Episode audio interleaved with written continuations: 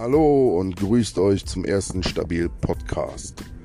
Ja, ich habe diese App jetzt runtergeladen und probiere mich da gerade durch und mal schauen, was das hier alles so gibt. Bin gerade mit der Musik ein bisschen am Rumspielen, mit dem Veröffentlichen und will einfach gerade nur mal ausprobieren, ob das alles funktioniert. Dann rede ich jetzt einfach mal weiter und guck mal, wie dann der Schnitt ist. Und kann man vielleicht auch mit der Musik spielen. Ja, was ich auf jeden Fall merke, ist, dass es leichte Hintergrundgeräusche gibt, auch was die Atmung angeht.